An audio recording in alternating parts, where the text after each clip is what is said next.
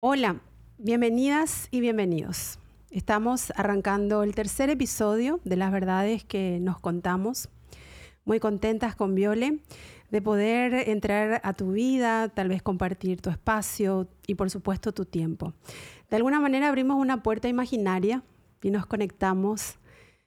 Seguro que, también eh, vos que estás del otro lado te, te dan ganas de hablarnos, de comentarnos algunas ideas que te surgen conforme nos vas escuchando. Así que siempre abierta la posibilidad de escribirnos, escribirme a mí, escribirle a Viole. Así que gracias por estar del otro lado. Hoy traemos un temón, hoy traemos el tema cómo darnos cuenta cuando es el tiempo de terminar una relación. Este espacio, que lo hacemos con Violeta con mucho respeto, con mucho cariño, un espacio reflexivo, un espacio, ¿por qué no?, confrontador también. Y aclarar, Viole, que no somos dueñas de la verdad. Me arriesgo a decir que tanto vos y yo en algún tiempo nos hemos quedado en relaciones más de lo que deberíamos. Por supuesto, Mari. ¿Cómo estás? Estoy bien. Estás bien. Bueno, eh, así como decís, Mari, me encanta este tema porque yo creo que quien más, quien menos se ha quedado en una relación más del tiempo que debería. Es también parte de, lo que venimos trabajando un poquito de las ideas de amor romántico que hacen que nos quedemos también ahí, el amor todo lo puede. O sea, parte de, nuestra herencia de cómo aprendimos a amar tiene también que ver con esto, ¿verdad?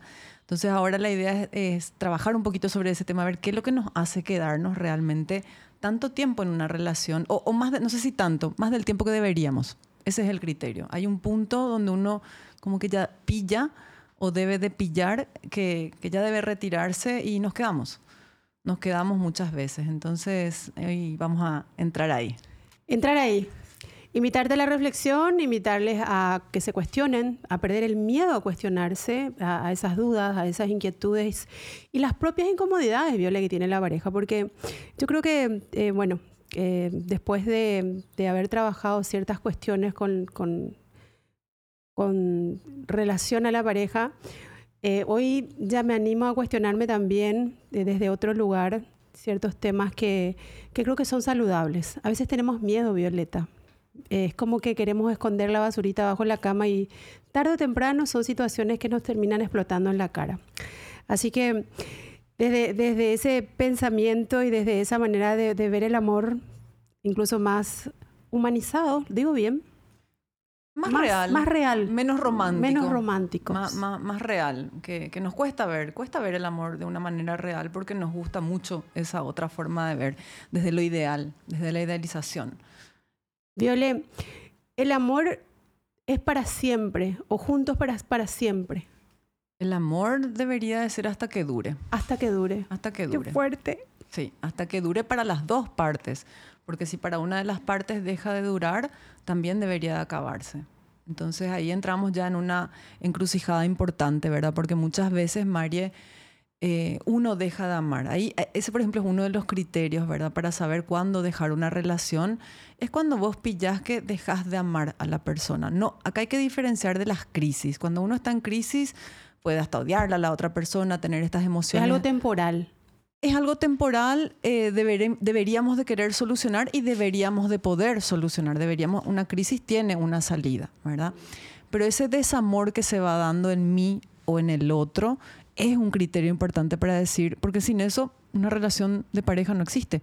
Sin, sin ese afecto especial, ese vínculo especial hacia la otra persona, no hay pareja. ¿verdad? Es otra cosa lo que estamos teniendo con esa persona, pero no es una pareja, no es una relación de pareja. ¿Verdad? Entonces, ese criterio tenemos que tener ahí agudo, presente. Y reconocer también, Viole, que no es correcto o incorrecto que una relación se acabe. Claro. Eh, viste que entra ese cuestionamiento, pero ¿qué es lo que estoy haciendo? Em, ¿qué, ¿Qué van a decir mi familia? ¿Qué pasa con mis hijos? O sea, y crees que estás cometiendo un error por, por estar terminando una relación, o querer terminar, porque son etapas, ¿verdad? Una cuestión es querer terminar y otra es este, finalmente... Pasar a la acción. Pasar a la acción, ¿verdad? Entonces ahí es donde yo creo que mm, con frecuencia podemos sentir ese conflicto. ¿Será que está bien? ¿Será que no estoy haciendo mal? Bueno, pero eso, eso, eso, Marie, es súper interesante lo que decís, ¿verdad? Porque primero no hay un momento ideal para terminar una relación. Uno espera como ese momento ideal cuando, no sé, que es lo que esperamos mágicamente que suceda, ¿verdad? Y no hay un momento ideal para llegar a ese lugar. Entonces poder entender que esto que vos decís, tener miedo, es normal tener miedo. Yo estoy acostumbrada a esta relación. Es normal algunas veces sentir culpa. Es normal pasar por una serie de emociones. Es normal sentir dolor. Si, si, si yo te sigo queriendo y tiene que terminar, es normal sentir dolor. Pero Viole, que yo te siga queriendo no significa que siga queriendo estar en la relación. No debería de significar eso. Pero muchas personas identifican que mientras ese es el mito, el amor todo lo puede. Mientras yo te quiero y vos me querés, porque yo, tengo un consultorio de gente que te dice, pero nosotros nos queremos, pero no funciona y no funciona hace tres años. No es que no funciona hace tres meses, no funciona hace tres años, pero nos queremos muchísimo. No es suficiente. El amor no puede con todo. Entonces, es muy diferente entender eso. Eso tiene que haber ese amor. Y eso, para que haya una pareja, tiene que haber amor. Ahora, no es la condición suficiente para que funcione una pareja y con los mitos del amor que nosotros venimos criadas y adoctrinadas y adoctrinados, nos podemos quedar ahí muchísimo tiempo. Viole, ¿cuáles son esas, esas banderas rojas que, que tal vez vos identificaste en algún, en algún momento que te invitaron a replantearte, quiero seguir acá, quiero, quiero, quiero avanzar? O quiero, ¿por qué no ir a terapia, conversar esto, ver cómo se recupera la relación? Eh, hay, hay ciertas banderas rojas. Yo las tengo, por ejemplo, ¿verdad? Hoy ya las tengo. ¿Cuáles son tus banderas rojas? La falta de comunicación. Sí, súper bandera roja. Cuando no logro comunicarme, cuando siento que no me entienden o yo no le entiendo, estamos ahí con los cables pelados, eh, esa es una bandera roja. Es que, es que sin comunicación no hay acuerdo y la pareja está plagada de acuerdos o no va a funcionar porque el amor nomás hace que al comienzo funcione todo bien y todo fluya, ¿verdad? Pero sin acuerdos no vamos a funcionar. Tenemos que acordar miles de cosas en una relación de pareja y sin una buena comunicación no hay posibilidad de acuerdos. Y buena comunicación no es hablar todos los días, no es comunicar todo, es comunicar, acordar, seguir. Nuevo frente, comunicar, acordar, seguir, discutir también, ¿verdad? Pelear también pero dar ese avance. Cerramos este punto, seguimos avanzando. Entonces, es una bandera roja muy importante en cualquier relación, ¿verdad? No solo para vos, o sea, es una bandera roja. Obviamente, creo que una super red flag, la, la madre red flag, es, es el maltrato, ¿verdad? Es pasarla mal en una relación. Cuando tu paz y tu dignidad está en juego, es la bandera roja. ¿verdad? El amor no implica sufrimiento, el amor no implica sacrificio. ¿Sí? Una relación, yo diferencio mucho entre lo que es sacrificio y esfuerzo, ¿verdad? Yo creo que una pareja implica esfuerzo, siempre. O sea, casi todo en la vida implica un esfuerzo. Pero sacrificio es un lugar que a mí me hace mucho ruido. sacrificio ya implicaría sufrimiento. Sí. El esfuerzo, renuncias, elecciones. Negociaciones. Negociaciones, eh, reordenar prioridades. A, a, mí sacrificio me lleva mucho a, a que te doy un sí a vos y me estoy traicionando a mí. O sea, me sacrifico por vos, o me sacrifico por la relación, o me sacrifico por los hijos, o me sacrifico por la familia, ¿verdad? A mí el sacrificio no me lleva a ningún lugar feliz ni constructivo. Puede que el esfuerzo tampoco sea tan feliz, pero es constructivo. Entonces ahí hay, hay que marcar una diferencia. una diferencia. Entonces, cuando yo, y el maltrato no es solamente un golpe, el maltrato es no estar bien, es no sentirme bien en la relación. Eh, este criterio de tener paz, y no es tipo paz mm. zen, ¿verdad? Es tener un equilibrio, es que, que, los días tengan una secuencia, que yo sepa lo que va a pasar, que yo sé que puedo contar contigo, que podemos, no esas relaciones donde uno está en alerta. Claro, la turbulencia puede ser muy atractiva, como, como siempre digo, la, esas emociones intensas son súper seductoras, pero son súper dañinas. Claro, porque es ese cóctel hormonal que te confunde, que te nubla, que, te ciega, como que estás perdida, moviéndote exclusivamente por la química que, todo eso te genera. Viole, y mm, algo, algo también que, yo por lo menos considero como una bandera roja, eh, como para revisar seriamente continuar una relación o no, o continuar dentro de una relación o no hacia dónde estamos mirando. La proyección. La proyección. El proyecto que podemos eh, tener juntos. que, que esa proyección también puede ir variando. O sea, arrancamos en el 2010 queriendo algo los dos y luego el progreso propio de la persona individualmente, tanto el hombre o la mujer, puede ir cambiando. Sí. Y se van alterando los, los objetivos, eh, la visión sobre la relación misma, sobre uno mismo. Entonces ahí es donde ocurre esta distinción, o sea, esta eh, distinción, digo, de, de, de, tener metas distintas, de reprogramar, de reformular nuestras metas y después ya no coincide. O sea, no nos estamos encontrando. Vos, vos viste que creo que, no sé si todas las religiones, pero creo que la Iglesia Católica tiene esta ceremonia de renovación de votos. No sé cada cuánto, ¿verdad? Pero cada tanto ellos hacen, las parejas hacen una renovación de votos. Yo creo que esa práctica la tenemos que llevar a nuestros hogares y hacer una renovación de acuerdos. Es decir, bueno, estamos queriendo todavía lo mismo. seguir vos? Estamos en lo mismo, estamos todavía en la misma página y direccionándonos hacia el mismo lugar, ¿verdad? Porque claro, si yo sigo tu proyecto, yo estoy atentando a mí a mi vida, a mi proyecto. Estoy hipotecando mi vida y, a veces mi felicidad, no solamente mis proyectos, sino mi felicidad también cuando yo sigo tu proyecto o vos seguís mi proyecto. ¿verdad? Entonces, revisar nuestros proyectos, revisar también, es súper interesante revisar las expectativas que tenemos de una relación, porque cada uno construye su idea de, amor, como te digo siempre, desde cómo fuimos amados, desde lugares muy tempranos, desde relaciones pasadas también, y eso de alguna manera te lleva a, tener expectativas sobre una relación. Y nosotros tenemos que saber qué, qué, vos esperas. Al comienzo yo espero que vos me ames, yo te ame y seamos felices por siempre jamás.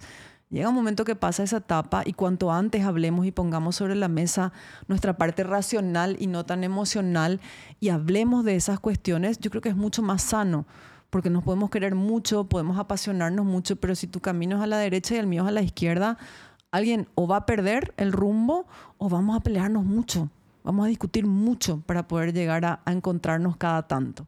Viole, y vos sabés que em, en, algún, en algún tiempo, desde algún tiempo cercano, se habla mucho de esto en los círculos de amigas, tipo, no, todavía no cuentes qué es lo que querés porque vas a parecer muy intensa cuando están empezando una relación. Y yo nomás que hoy soy tan mezquina de mi tiempo, que no, no, no, no, tengo intenciones de perder el tiempo, pero en ningún espacio. Lo laboral, tipo, estas son las condiciones, estas cuáles son las tuyas, ¿crees que podemos acordar y avanzar? Y mm, esas expectativas sobre la relación o sobre el otro, yo creo que está bueno compartirlas desde el principio. O sea, yo quiero esto, eh, busco esto, eh, no sé si es contigo, pero esto es lo que yo busco para mi vida.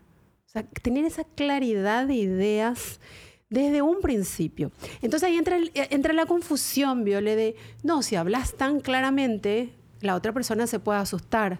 Tanto hombres como mujeres, no estamos hablando que esto sea lo exclusivo de los varones, ¿sí?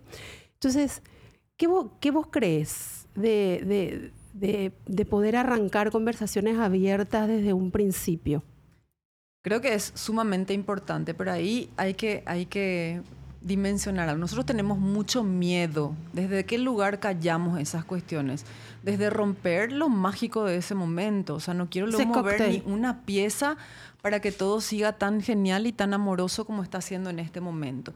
Y quizás una conversación tan directa, tan frontal, puede que caiga mal, puede que de alguna u otra manera eh, termine como crispando eh, ese momento pero creo que hay maneras también de hablar. Claro, mucho a eso más me suaves. Refiero. No así, tipo, esta es mi lista, no cumplís, te vas. Estos son mis plazos. Claro, así, ahí es donde yo creo que somos intensas o intensos, ¿verdad? Pero si yo de alguna manera puedo ir comunicando, y, y, es fácil, a ver, voy a, voy a poner un ejemplo. Eh, que ¿Te parece totalmente que es fácil, Viole? ¿Es muy fácil qué? Comunicar eso? No, yo creo que hay otras maneras de comunicar más fáciles y, ligeras que tenemos que, ir negociando un poquitito. Por ejemplo, María, si vos querés tener una relación en serio, ¿verdad? Eh, ir hacia ahí, vos tenés que darle pautas a la otra persona de qué es lo serio para vos. Para mí, cada una con sus valores, cada uno con lo valioso que es para uno. Para mí es serio no tener sexo en la primera cita porque tener sexo se transforma en yo le doy señales de eso, ¿verdad? No voy a jugar un juego que no me lleva hacia donde yo quiero que me lleve, ¿verdad? em, no sé, no negocio tales o cuales cuestiones. Voy mostrando eso de alguna manera. O sea, nosotros queremos hacernos muy los cancheros y las cancheras a veces para no arruinar el momento y estamos cediendo y estamos mandando mensajes muy confusos, ¿verdad? Porque el otro viene de su historia, de su mundo sin mucha data, no, sabemos mucho. Avanza como puede. Salvo lo que vemos en redes que no son las realidades, o sea, uno no pone o no debería tanto de, exponerse tan abiertamente. Entonces, yo no sé mucho. Yo sé lo que veo en tus redes y ahí ya yo te conozco, ¿verdad? O lo que hablamos por WhatsApp un par de veces, pero yo no sé de dónde venís y con qué venís, ¿verdad? Entonces, mi deber, mi responsabilidad conmigo es mandar señales no tan ambiguas, ¿verdad? Hay el cóctel del amor y de la fascinación, pero mandar señales claras de hacia dónde yo voy. Sea, yo no quiero joder, yo, yo, yo, apunto a un noviazgo, por decirte, a una relación estable. Entonces, de alguna manera yo le hago saber eso a la otra persona, no con el checklist, pero le hago saber. O sea, no vení, por darte un ejemplo, no me llamas a las diez y media de la noche para salir conmigo. Me llamas el sábado a las dos de la tarde. Claro. ¿Entendés? Y yo ahí te estoy, no te estoy diciendo, mira, que yo no soy una cualquiera que va a salir con... No, no, no, ahí, ahí está la intensidad, pero ¿qué es lo que yo hago? De alguna manera te llevo hacia el lugar donde yo quiero, porque yo, esto, estos los valores son de cada una, yo me siento respetada y siento que voy hacia una relación seria o estable, como queramos llamar, si es que vos me pedís para salir antes de la hora, si me llamás sobre la hora. Y esos son pequeños detalles que se van dando en las relaciones, ¿verdad? Que uno tiene que ir guiando. Por ahí, Viole, yo creo que, que, tiene mucho que ver también la madurez y el tipo de relación que tenemos nosotras con nosotras mismas, o nosotros, en el caso de los hombres, que, cómo se relacionan con ellos, porque este tipo de, seguridad hoy que, de repente eh, las mujeres pueden plantear, es decir, tal vez no con el checklist, obviamente, pero si quieres salir conmigo, me escribí a las 11 de la mañana, no me escribí a las 10 de la noche un sábado. Hoy hoy de adulta tenemos esa claridad. Cuando una relación, em, cuando ya maduraste la relación contigo, ya no te tiembla el pulso, ya no te da miedo que se vaya, que no te vuelva a escribir. Claro. Eh, entonces yo creo que eh, esto, esto guarda mucha relación con, con, con, lo que tiene que ver con nuestras propias inseguridades y desde dónde estamos eligiendo desde dónde estamos mirando o de dónde estamos gestionando esas expectativas que tenemos sobre el otro. Y vos sabés que en el, espacio laboral, Violeta, los grandes problemas con un equipo de trabajo nacen desde el momento de la mm, selección. ¿Por qué?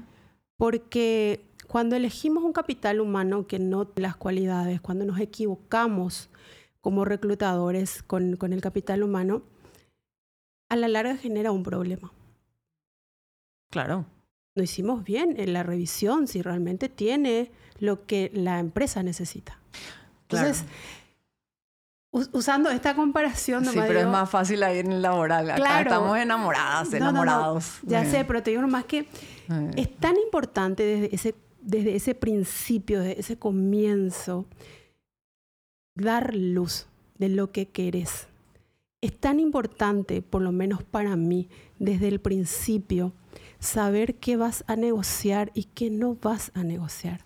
Se me hace que es más fácil, Viole. María, eh, pero está súper bien esto que decís, ¿verdad? Yo creo que un, una, algo que puede resumir todo esto es el autorrespeto. O sea, cuando yo me tengo como prioridad a mí y a mis valores en una relación, en lo que yo quiero de una relación, yo tengo esa claridad de qué negocio, qué no negocio, que sí, que no, ¿verdad? Uno tiene ciertas ideas cuando yo tengo claro qué quiero, ¿verdad? Y eso es respetar lo que yo quiero antes que entregarme al amor, ¿verdad? Tengo, tengo cosas que yo ya las vine construyendo a lo largo de mi vida.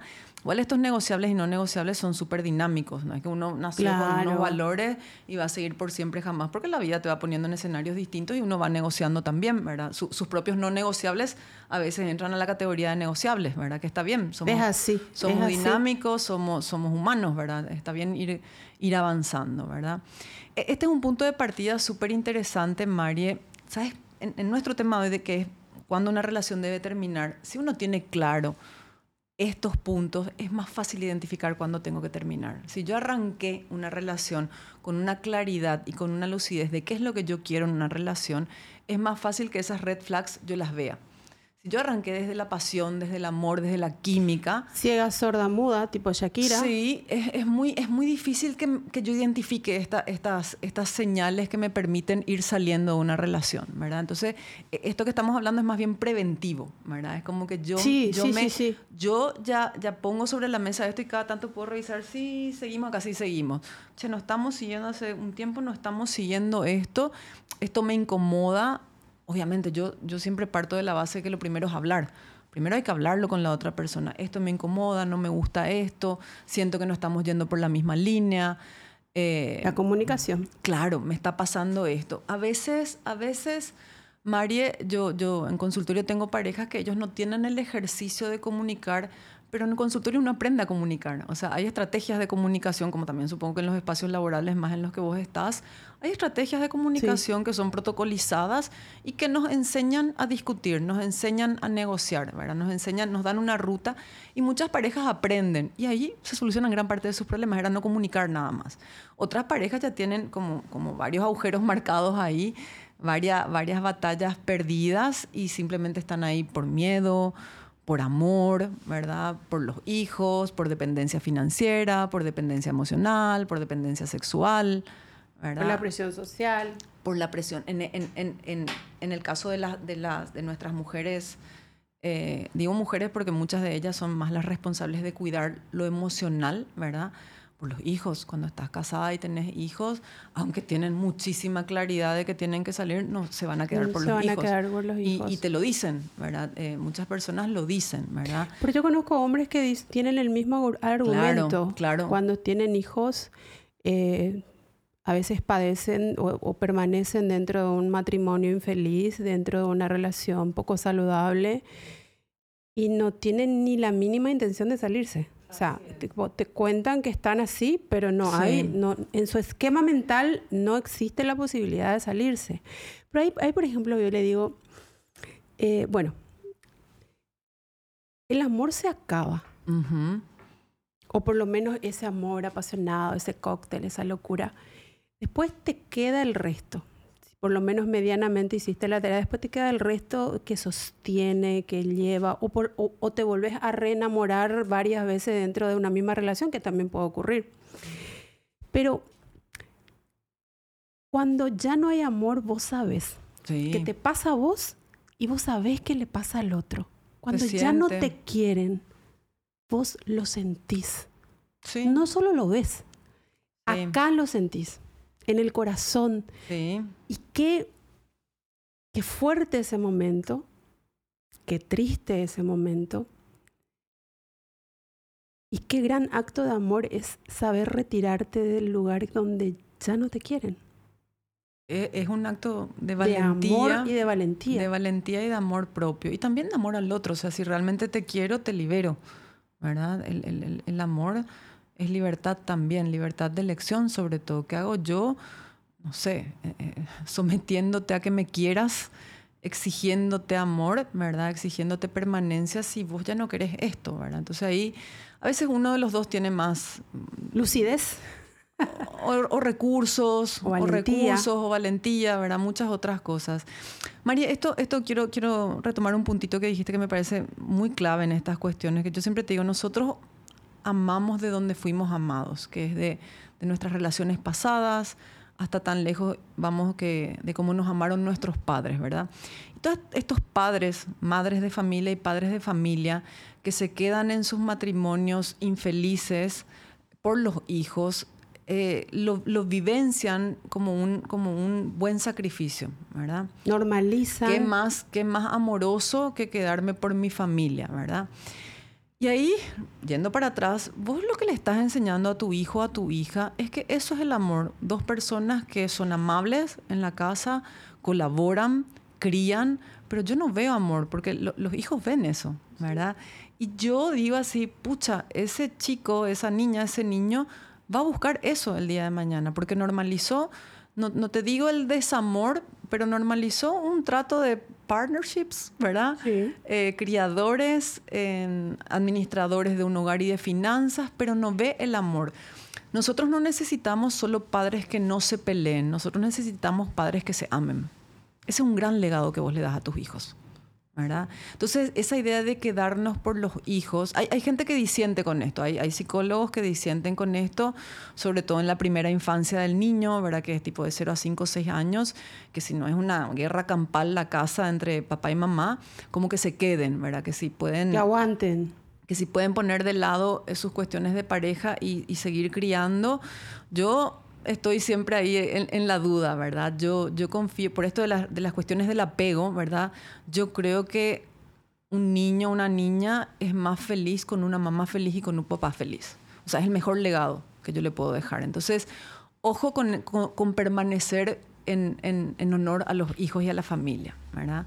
ese es un criterio que no suele funcionar. Porque después, a la larga, si se separan o no se separan más, pero así yo me quedé por mis hijos tu hijo no tiene que llevar ese peso. Tu hijo tiene que ser feliz y hacer su vida.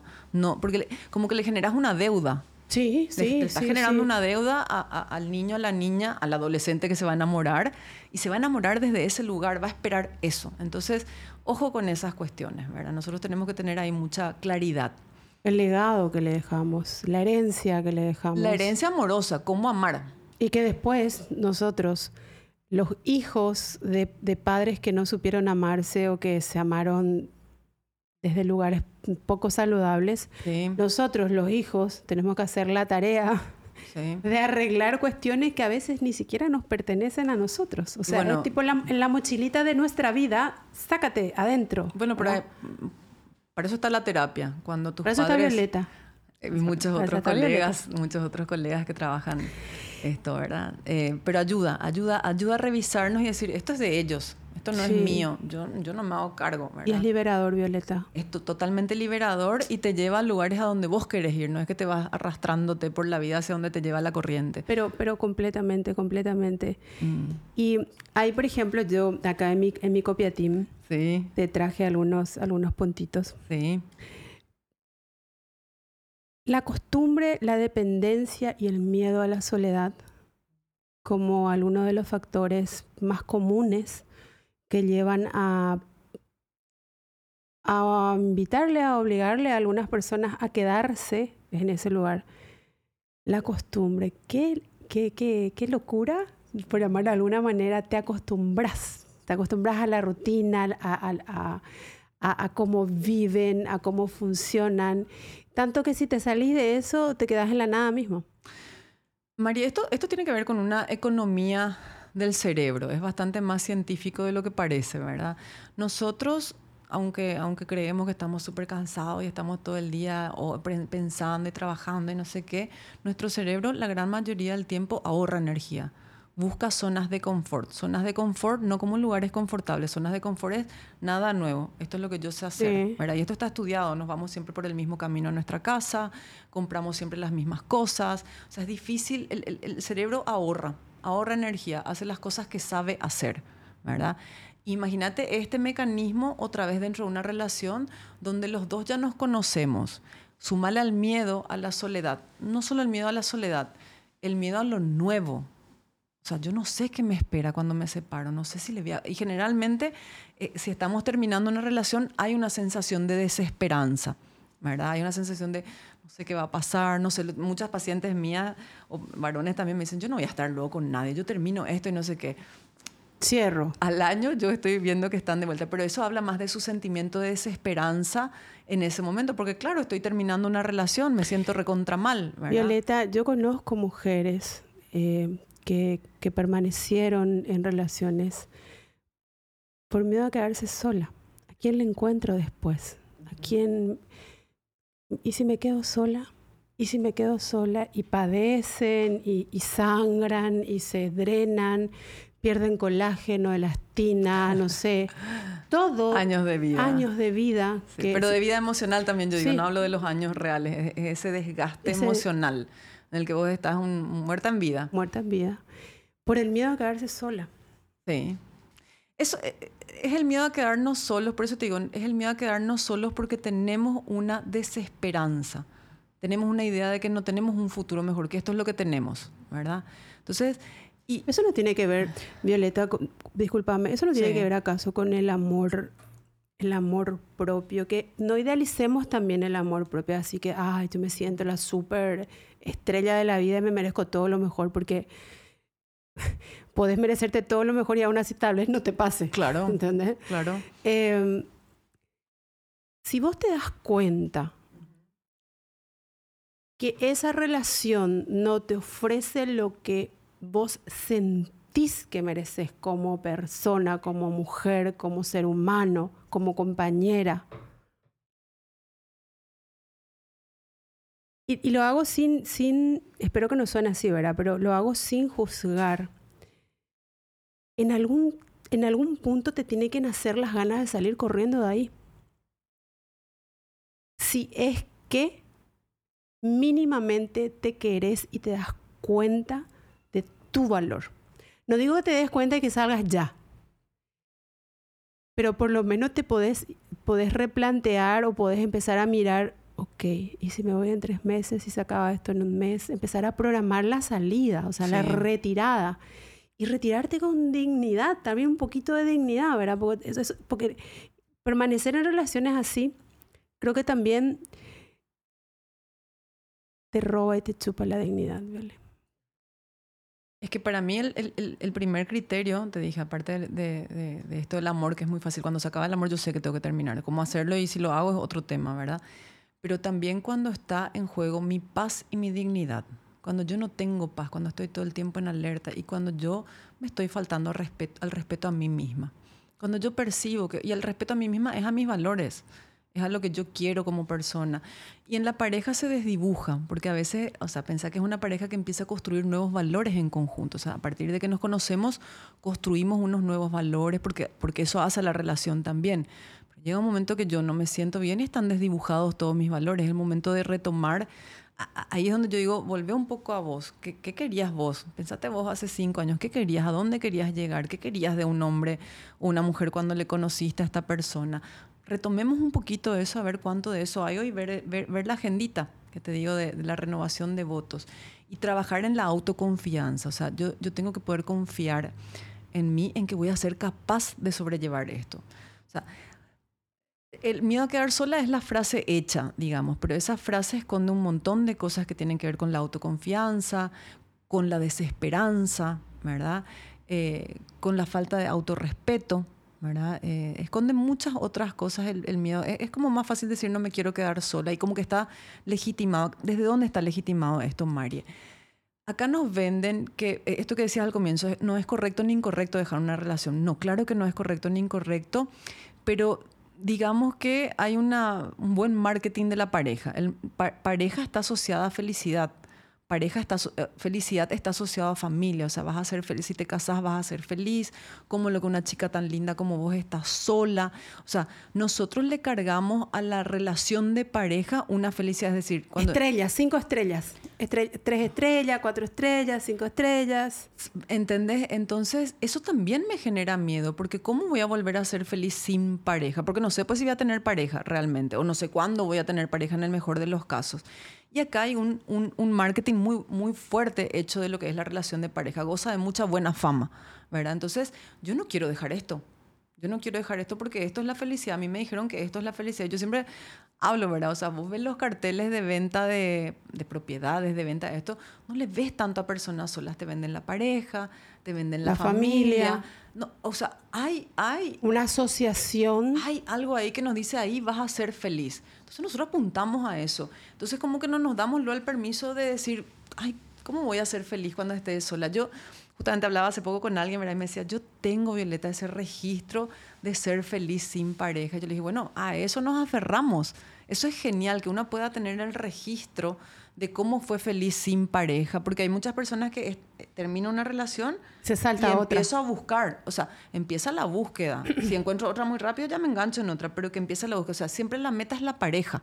Siempre, siempre mi felicidad va a estar con alguien, ¿verdad? Y no siempre es así. Y te juro, Viole, que eso es algo tan, tan cansador. Eh, y cuando empezamos este podcast, eh, te dije que, que sí, en algún tiempo también me quedé en, en relaciones que, que me quedé más tiempo. Yo sabía que el, el- el cadáver ya estaba acá. Yo llevaba al Sí. muertito a, a- donde iba. Sí, Y mm, es impresionante cómo, cómo la, la voluntad de querer eh, ser mejor, de, de incomodarme con, con, con, eso poco que yo sentía que me daban, me invitó también a decir, no, esto no, realmente no me, no me es suficiente, esto a mí no me gusta, esto a mí no me conviene. Y empezar a hacer ese, ese, filtro para poder, eh, no sé, reorientar mi mirada también sobre esa cuestión, porque yo no me hallaba estando sola. todos estos miedos que acá tenemos, toditos los sentía. Pero la vida invita y la voluntad y, le digo a, las chicas, no es que sea yo una referencia de, nada, porque creo que hay miles de mujeres alrededor del mundo que saben quererse hoy, que saben estar con ellas, que disfrutan de su compañía y que quieren una pareja y si llega fantástico, pero si no llega, su felicidad no está hipotecada en eso. O sea, hoy te digo esto con, con, con, paz, justamente te estoy diciendo esto con amor, con cariño y con respeto a la historia, a mi historia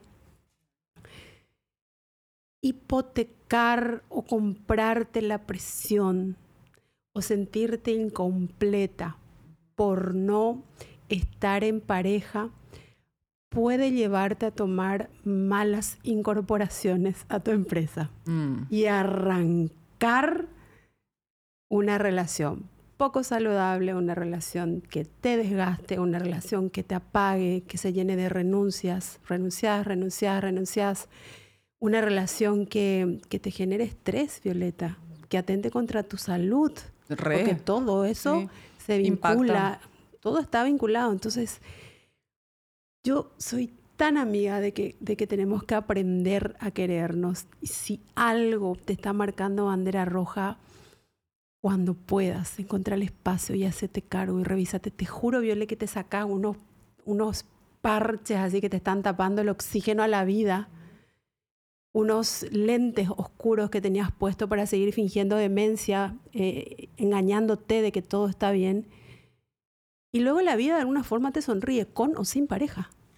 Que María, eh, esto que decís para mí es así, otro, otro de los puntos así súper claros sobre esto, ¿verdad? Más yo me quiero a mí misma, más voy a exigir. ¿Te acuerdas que la otra vez yo te hablé del lenguaje exigencial? O sea, en la medida que yo me quiero a mí, es en la medida que te voy a pedir que me quieras. ¿Verdad? Entonces, muchas personas dejan de quererse, ah, quieren demasiado al otro quieren demasiado la relación, quieren demasiado sostener el confort, el confort psíquico, te digo, de estar así todo bajo control, ¿verdad? No ir a nada nuevo, no perderme en la incertidumbre. Entonces, ahí yo dejo de quererme a mí, ahí yo, yo estoy queriendo otras cosas que hacen a mi vida, pero cuando uno para la pelota y empieza a ver cuánto me quiero yo, qué quiero yo para mí, ahí también yo te puedo decir, así no, no me gusta que me quieran. No quiero que me quieran así. A mí no me gusta. Deja nomás si me vas a querer así. Totalmente, totalmente. O sea, dejamos de lado eso, ¿no? Entonces, eh, ese es un criterio muy importante, querernos a nosotras y en todo en el transcurso del enamoramiento hay, pequeñas cosas eh, muy, muy básicas, diría yo, ¿verdad? Muy, muy simples, pero que nos pasa a todos. Cuando empezamos una relación, le dejamos de lado a nuestras amigas, eh, dejamos el fútbol, dejamos la, la, play con los perros, no sé qué, vamos dejando escenario porque estamos enfocados en la otra persona. Es un proceso normal, pero yo también muchas veces pienso, Marie, eso es parte de tu vida y siempre fue parte de tu vida. No dejes lo que es parte de tu vida. Mostrate al otro con lo que es tu vida. Dale lugar, seguí dándole lugar. Claramente que la pareja va a ocupar un lugar muy especial en tu vida, ¿verdad? Eh, energéticamente, logísticamente, emocionalmente, ¿verdad?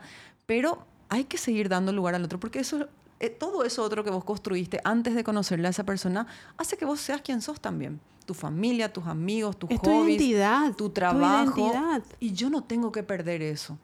Y nosotros muchas veces eso perdemos en el, en el fluir, en el ser uno con el otro, en el mimetizarnos, que da gustazo, ¿verdad? Que es el amor ese, perdemos. Y ahí como que yo digo, bueno, hay, hay gente que uno te dice, hay personas en consultorio que dicen, yo no sé ni quién soy. Imagínate, perdés tu identidad.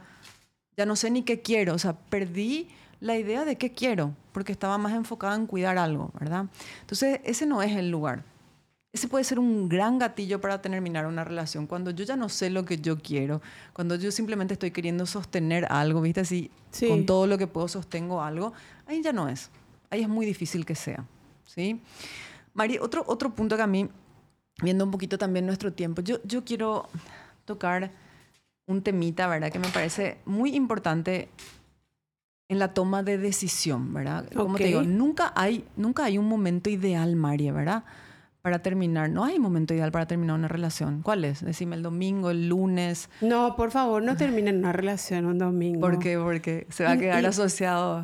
No, porque vos sabés que los domingos son los días más tristes. O sea, para la mayoría en el mundo el domingo es el día más triste. Entonces, por favor, no terminen una relación un domingo reventamos el viernes. No, y dale tiempo el viernes. Termina el viernes, entonces procesa sábado, domingo está un poquito menos Mira, María, que esto que estás diciendo yo me río, pero lo vamos a hablar un poquito más tarde. Claro que tenemos que programar una ruptura.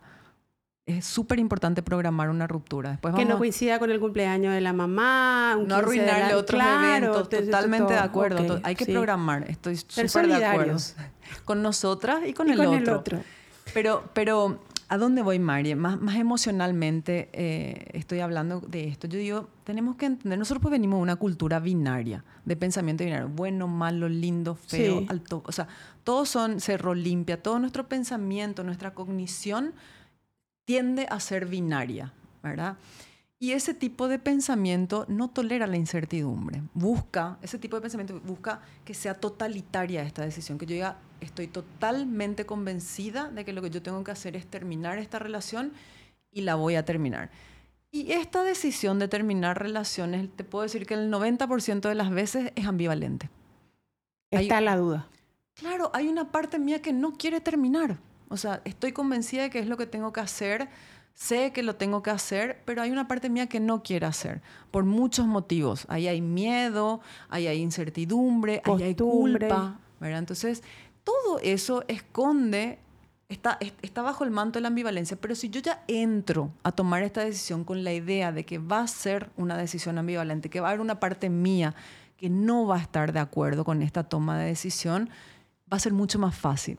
Porque nosotros nos entrampamos y nos quedamos esperando cuando yo ya no le quiera más, cuando yo ya no sienta más culpa, cuando ya no tenga más miedo, cuando yo sé que voy a ser feliz, ahí me voy a separar. Te pasa la vida. Pasaron 10 años, pasaron 15 y bueno, ya no puede pasar la vida, puede pasar la vida cuando uno prefiere o elige desde este sistema binario que te digo que tenemos irnos hacia un lugar totalitario, o sea, estar totalmente de acuerdo con esa decisión. Estoy hablando de uno, ni siquiera que el otro, el otro también puede estar de acuerdo o en desacuerdo, ¿verdad? Pero cuando yo busco esa, esa certeza absoluta, me voy a quedar muchos años más. Mucho tiempo más me voy a quedar porque estoy entrampada. Entonces, arrancar esta decisión desde la ambivalencia, tolerar la ambivalencia que exige esta decisión, es muy sano. Como parte del proceso. Es parte, no hay otra manera de hacerlo. No hay otro camino. algunas, algunas, algunas veces uno termina abruptamente, no, no digo que no, ¿verdad? pero la mayoría de las veces no. Vos sabés que una de las señales, eh, por lo menos que a mí me pasó, ¿verdad? Para tomar fuerza, impulso y, terminar, porque tuve relaciones que terminaron conmigo y yo también fui quien, quien, terminó otras relaciones. Cuando yo ya no quería hablar, cuando yo ya estaba cansada. Para mí el cansancio es señal clave de que yo ya me tengo que ir. O sea, por eso siempre le digo a mis amigas y a mis amigos, tener cuidado de la mujer que se calla. Porque la que te pelea es la que quiere arreglar las cosas, o la que te habla, la que te pesadea, la que te intensea, es la que quiere arreglar las cosas. Mm. Aquella mujer que ya se retira. Yo, yo, asocio a indiferencia también. Que ya te, cuando es, ya te es indiferente. Que ya no, no, no. Esa mm. mujer ya se fue. Y ojo, cuando te hablo de irte, porque creo que hay dos maneras de irte. Irte literalmente, cruzar el portón, entregar la llave, te vas. Sí. Y después te vas. Emocionalmente. Emocionalmente. Chao. Y ahí, ahí por ejemplo, por, a mí me sirvieron las veces que me tocó ir, ¿verdad? Y irme, mejor dicho.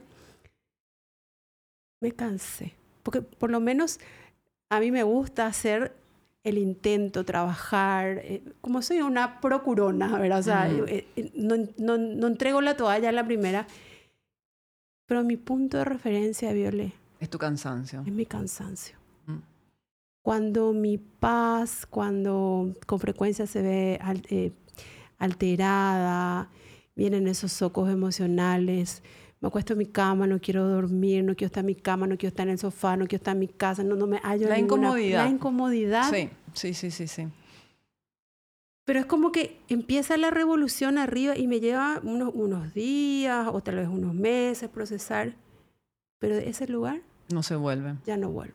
Claro, son puntos de no retorno. Yo creo que cada, vos, vos tenés muy claro, es mi cansancio. Cada una cada uno debe trabajar en sus, en sus puntos de no retorno y traerlos cada vez más cerca. ¿verdad? No, no, hay que esperar tanto, o sea, no tenés que estar devastada de cansancio. Y eso siempre me, siempre me dijiste. Sí, no hay que llegar al final. O sea, yo me puedo retirar a mitad de camino, ahorrar energías, ahorrar a veces malos tratos, ahorrar malos ratos, ahorrar decepciones. Yo, yo, yo soy, bueno, quienes saben, ¿verdad?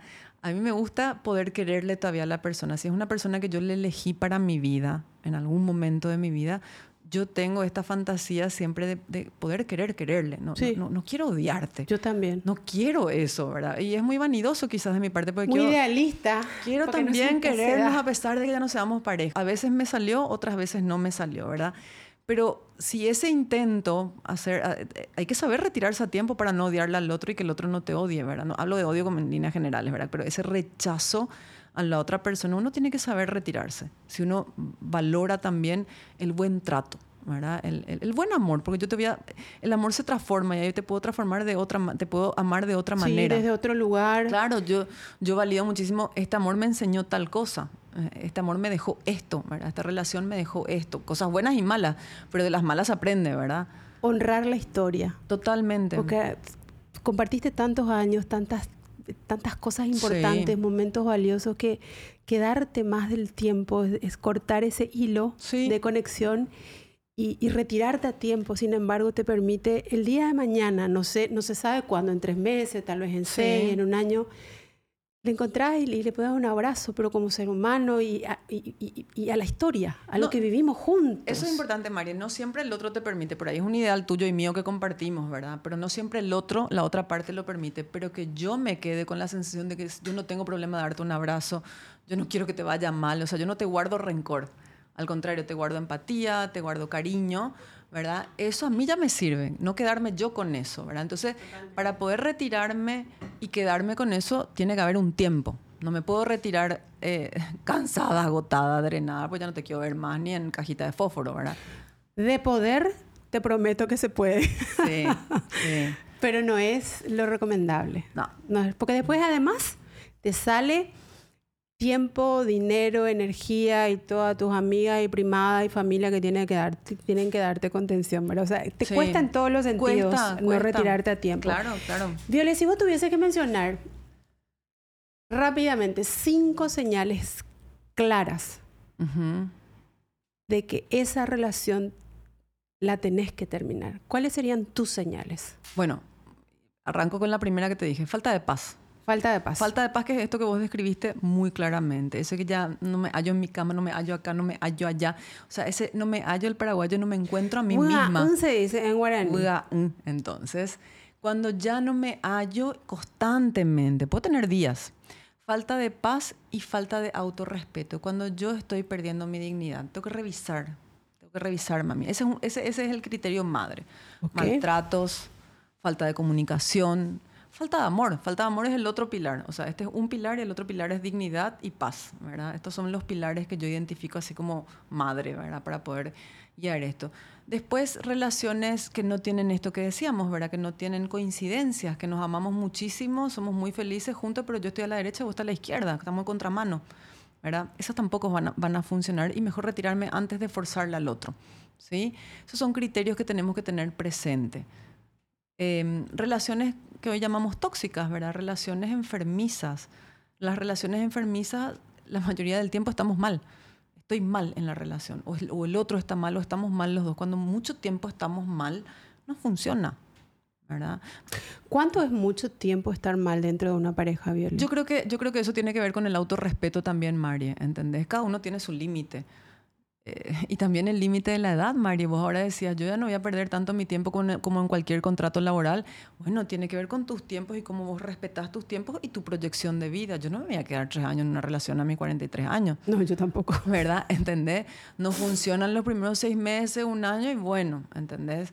Eh, uno tiene que tener sus propios tiempos. Es, es muy idiosincrático eso, no hay un tiempo X para poder definir. Pero tiempo promedio de, de- del enamoramiento es seis meses a un año, cada vez menos creo yo ¿Por sé. qué cada vez menos? Viole, no era más. Y el mundo es muy rápido. ¿No eran tres años? No, no. ¿No?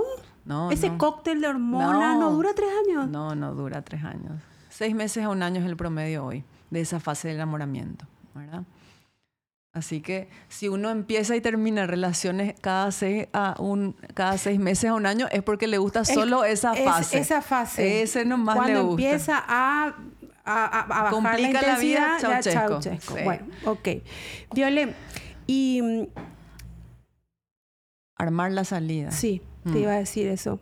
¿Cómo ya sabemos las señales más, más comunes o por lo menos las más eh, ardientes para terminar una relación? Ya sabemos que también es bueno mirar el principio, exponer nuestras expectativas sobre lo que queremos, trabajar el amor propio, nuestro propio valor personal. Tal vez ya dentro de esa relación que, que, que se tiene que terminar, eh, ya se trabajó, incluso con terapia, Sí, en el mejor de los casos. en el mejor de los casos. Ok, Sí. no va más, no va más, ya está. Sí. Ok, la decisión está. ¿Cómo hago para terminar una relación? No es dónde la termino, Ujú. ¿cómo hago? El, el- el primer paso ya está dado, la decisión, como vos decís. Y ahí hablamos hace rato del domingo que vos aconsejás no, no separarse un No, no, domingo, domingo no. ni cerca de eventos eh, festivos de, de uno ni del otro, ¿verdad? Acá, acá es importante, ahí ya dijiste un punto, vos te adelantaste, que yo digo no tomar desde el impulso. No tomar la decisión desde el impulso, trabajarla en terapia, trabajarla solos, trabajarlo en pareja, en casa también, ¿verdad? No, no dejar que el impulso tome la decisión. ¿Qué significa eso? Nos lleva a- al siguiente paso, trabajarlo desde la reflexión. O sea, darnos el tiempo de no dejar los impulsos que pasen porque van a ver, pasar La a la, calentura serían los Claro, impulsos. el, el- el enojo, la, rabia, la, rabia. bronca, todas esas emociones que, ah, ¿verdad? Sí. Bajar eso, bajar no significa bajo hoy y paso a la reflexión. Dejo que eso pase, tome su curso y pasar a la reflexión. ¿sí? Desde pasar a la reflexión, yo ahí creo que es muy importante, también pongo el contenido este de, de, de tolerar la ambivalencia, eso es muy importante, muy importante tolerar que va a ser una decisión con dolor, va a ser una decisión que va a traer culpa a veces, va a ser una decisión que va a traer, que tengo la idea de que me, voy a- me puedo arrepentir de esta decisión, eso va a estar puesto. Aceptar eso como parte del proceso, es parte de esta decisión. Empatía, Mariela. O sea, yo tengo que tener empatía con el otro, dejar de buscar culpables. Armar una separación es no pararnos en la vereda de- del, del culpable, o víctima, victimario. Sí. O sea, se acabó lo nuestro. Se acabó lo nuestro y ya no va más después. Porque si no, vos me culpas por esto, yo te culpo por esto, nos podemos quedar otros seis meses peleándonos quién es el Hacerla culpable. corta, una comunicación asertiva, Totalmente. con respeto. Sin ambigüedad.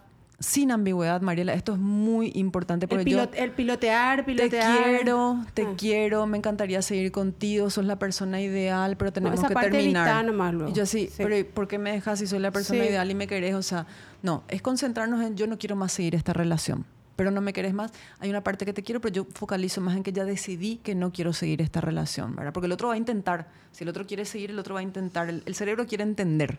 El cerebro no quiere lo aceptar, el cerebro va a buscar entender, entender, entender, sobre todo porque eso nos permite desconectar de nuestras emociones. El entendimiento es lo racional, entonces yo no quiero sufrir y me meto a, a tratar de entender las cosas, ¿verdad? Desde la empatía, entonces, desde, desde una comunicación asertiva y no ambigua, no abran ambigüedades, no den bracitos a torcer, no den ventanitas abiertas. Ahí yo voy al siguiente paso, ¿verdad? Esto de, de que, que- que yo soy una fanática, no todo el mundo me apoya, ¿verdad? Pero yo creo que en un primer momento el contacto cero es súper valioso. Uno pues cree que el bloqueo, bloquearle es un, un acto infantil, Infantil, caprichoso, sé que, ¿verdad? Es agresivo. Y yo creo que muchas veces el contacto cero ayuda en un primer momento. ¿verdad? No significa que le vas a bloquear por el resto de tu vida, no significa que va a pasar eso, significa que en este momento necesito alejarme de vos, necesito y el- que vos te alejes. Y me necesito- sirve el bloqueo, el Sirve, contacto cero. sirve, sirve. Hay que respetar cuando el otro te bloquea. Mira, mira, María, que yo te digo que yo soy una fanática de querer seguir en, buenas, en buenos términos con mis exparejas porque son personas valiosas, pero eso llega después, eso no llega ahora. Ahora es el contacto cero donde yo lo que necesito es distanciarme, trazar límites que me cuidan a mí y le cuidan al otro. Ese es el camino. Esa, esa es la guía. Muchas veces ahí sirve la terapia, ahí sirve la terapia, porque uno está como embarrado en emociones, eh, aturdido con todo esto, la culpa, el dolor, y a veces una persona que ve desde afuera te puede servir muchísimo para no quedarte más del tiempo que tenés que quedarte. por para vivir el duelo. Por el otro. Para vivir el duelo en caso que te toque vivir el duelo recién cuando esa relación decidiste terminarla, porque muchas veces... Lo haces adentro. Ya lo hiciste adentro. Totalmente. ¿verdad? Entonces ya tipo de salida nomás ya te estoy avisando que sí. esto chau ches, ¿verdad? Yo ya hice mi duelo. Pero eso es porque aguantamos mucho tiempo. Hacer el duelo dentro de una relación también es un criterio que... ¿Cuánto tiempo estuviste ya duelando ahí adentro? Mm. ¿Cuánto tiempo más? Claro, ya, ya hiciste el duelo dentro de tu relación. Significa que estuviste ya Imagínate que ya te separaste estando adentro. Es enorme el tiempo que pasaste. Em, y emocionalmente hablo, no hablo del tiempo real. Hablo del tiempo que, le diste emoción. O sea, vos estando ahí con la otra persona ya duelando, ¿verdad? ¿Entendés? Ese criterio hay que tener presente. Una, una belleza, Viole, es una belleza. Bueno, eh, así como, como hablamos en el principio, también creo que conocemos muy bien lo que significa estar en, en relaciones que tal vez en algún momento fueron hermosas, y las perdimos, nos perdieron. Pero hoy tal vez no, no, encontramos, ya ni necesitamos siquiera saber quién tuvo la culpa, quién fue el responsable, pero estamos afuera, estamos afuera amando con, con, mejores intenciones, con un poco más de lucidez, con un poco más de responsabilidad. Porque el amor también es responsabilidad, Violeta. Es súper responsabilidad afectiva, este es el, el, el, criterio. Entonces, eh, a las que nos escuchan y los, a los que nos escuchan. Espero que este espacio te haya sumado, les haya sumado, les haya servido, por lo menos para mirarse, mirarse, registrar si la incomodidad ya realmente no se, no se tolera, ver qué oportunidades hay dentro de la pareja que se puedan salvar. Sí. Eh, y saber cuándo retirarse con, con dignidad, salir salir un poco enteros con amor propio. Con amor propio. Un pedacito de amor propio. Sí. Bueno, Viole. Lección aprendida, o por lo menos escuchada. Después podemos ir resolviendo durante la vida si podemos tomar estos pasos. Pero sí es un, un, amor hacia mí y hacia el otro. Retirarme a tiempo es un amor a uno mismo y al otro. Y un respeto a la relación. Es, amor por todos los ángulos. Tener este concepto también, no tener el concepto de, de que es una falla, de que falló o fallé. O que fue un error. Un error. O que fue un error. Bueno, gracias a Estudio 1, Viole, que estamos acá. siempre. Marce, que, que, nos recibe en su casa. Así que bueno, nos encontramos el próximo mes Vamos a ver qué tema. Y eh, ya tiro el chivo, Viole. Sí, sí, Vamos a subir a nuestras historias una cajita de preguntas, como para que las chicas nos dejen ahí sus, sus preguntas y en el próximo episodio lo compartimos también. Sí, quiero, quiero acotar, vos dijiste chica, yo recibo muchísimos mensajes de varones también, María. Vos de varones, yo más de las chicas. Entonces abrimos nuestra cajita y por favor que nos escriban. Que, vengan los hombres. Que, que vamos a tomar su palabra y vamos a ponerlo acá. Bueno, gracias por tu tiempo. Gracias a vos también, María, y a todas las personas del otro lado. Así que, bueno, nos vemos en un mes. Nos vemos. Chau, chau.